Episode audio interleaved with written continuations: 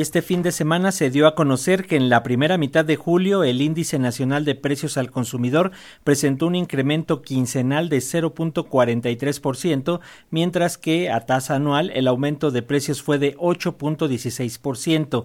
La cifra fue mayor a lo que el mercado tenía previsto. Esto de acuerdo con el sondeo de Reuters, la expectativa era que los precios se incrementaran en 8.10%. Con este dato de la inflación en la primera quincena del mes, analistas expresaron que las presiones inflacionarias continúan pese a los esfuerzos por parte del gobierno y del Banco de México para estabilizar los precios y no descartaron que se pueda cerrar el año en una tasa de interés por arriba del 8%. Bueno, para hablar al respecto tenemos el gusto de contactarnos vía telefónica con el doctor Gregorio Vidal Bonifaz. Él es académico e investigador de la Universidad Autónoma Metropolitana Unidad Iztapalapa. Doctor, ¿cómo está? Muy buenos días. Gracias Gracias por tomar la llamada. Bien, bien, este, buenos días. A sus órdenes. Muchas gracias, doctor. Pues, ¿qué nos puede decir ante estos últimos datos sobre la inflación en México? ¿Cuál es su análisis, doctor? Bueno, el dato por sí mismo es revelador de que el proceso continúa. Eh, efectivamente, es posible que, que se mantenga en lo que resta del año en cifras semejantes y por consiguiente que efectivamente cerremos un poco por encima del 8% en lo que es el incremento en el índice de precios al consumidor. Quizá lo, lo más destacable, además de la cifra en sí misma, es la diferencia que ya es notable en los incrementos a la hora que nosotros observamos eh, diversos productos. Eh, la propia información nos señala que lo que más ha subido en términos anualizados es este los precios de alimentos y bebidas no alcohólicas. Aquí la cifra es de 14.35%. Entonces, eso está señalando que hay un, impacto, digamos, altamente diferenciado en este proceso y por consiguiente la afecta también de manera diferenciada conjunto de los mexicanos. Sí, así es, doctor. Y bueno, también eh, lo que señalan es la cuestión de la tasa de interés, que lo hemos estado viendo que también va en aumento conforme va aumentando también allá en Estados Unidos la tasa referencial. Considerando esta circunstancia y viendo que las y los mexicanos tenemos más deuda que ahorro, porque de acuerdo con el INEGI, el 60% de los hogares tienen algún tipo de cuenta pendiente, ya sea créditos de nómina, tarjetas, préstamos personales, créditos hipotecarios, ¿qué es lo que puede venir y hasta dónde podría topar todavía, doctor? Bueno, el, incremento de la tasa de, referencia que está llevando adelante Banco de México va a continuar. Eh, todo señala que en el caso de la Reserva Federal habrá nuevos aumentos. La discusión es el rango de esos aumentos, serán de tres cuartos de punto en la siguiente reunión que ya pronto se tiene, o, puede ser incluso algo mayor, porque eh, el incremento de precios en Estados Unidos incluso está un poco por encima de la cifra que se reporta para México. ¿no? Entonces sí van a haber estos aumentos. Y otra vez, eh, el, asunto es los aumentos en la en la tasa de, referencia que lleva adelante Banco de México repercuten muy desigualmente en todas las tasas de interés diversas que eh, aparecen en el mercado en el país, algo que es muy sensible, o sea que rápidamente va a alza, es este, la tasa de interés que se aplica a las tarjetas de crédito.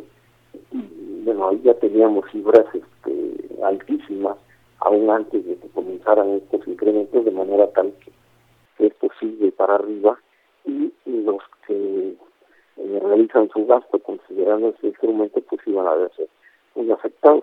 El otro elemento que se va a afectar son las propias finanzas públicas porque también eh, la deuda, la deuda pública eh, se afecta, va a incrementarse su costo, generando una tensión mayor en, las finanzas públicas que están sometidas a un criterio muy fuerte, muy firme de, austeridad, este, de manera tal en conjunto todo va perfilando procesos donde crecimiento de la economía se vuelve más difícil.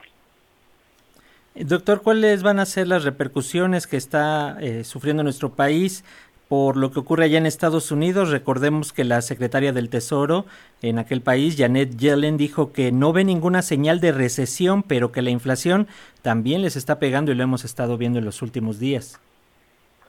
Sí, bueno, el ritmo de crecimiento de la economía estadounidense ha disminuido efectivamente. Todavía no se observa que esté en terreno negativo ni se acerque rápidamente al terreno negativo.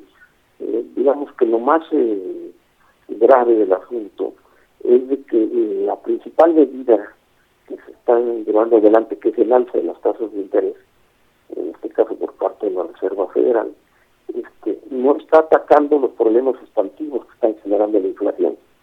Porque esto tiene que ver con problemas en la cadena de suministro de diversos productos, con eh, el encarecimiento de, mercados eh, muy específicos como es el de diversos granos básicos o con los movimientos también en los mercados energéticos, eh, todos este último sometido pues a, presiones muy fuertes porque hay grandes jugadores y estos grandes jugadores participan que son los mercados de futuros y ahí es donde se construyen precios que están este, sometidos a, procesos de especulación. Entonces, eso está explicando fundamentalmente la inflación y lo único que se está haciendo es subir la tasa de interés sin que eh, esa medida influya en estos otros procesos que le estoy comentando.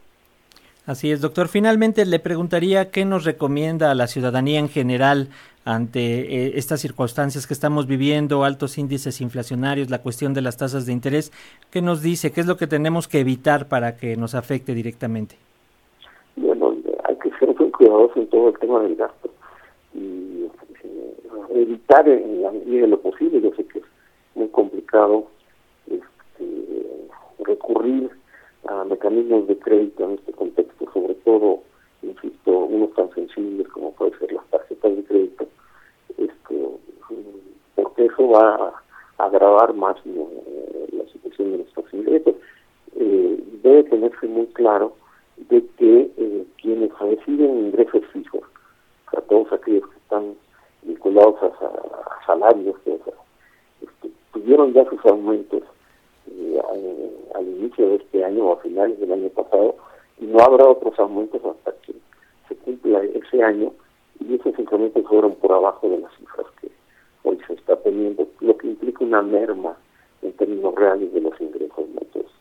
El mayor de los cuidados, ya sé que eso es complicado, seguramente se van a ir restringiendo gastos y todo eso va a afectar nuevamente de manera negativa a la economía.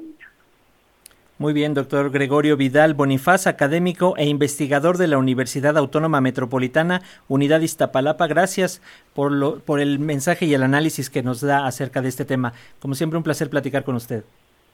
Muchas gracias, buen día. Hasta pronto, doctor. Gracias.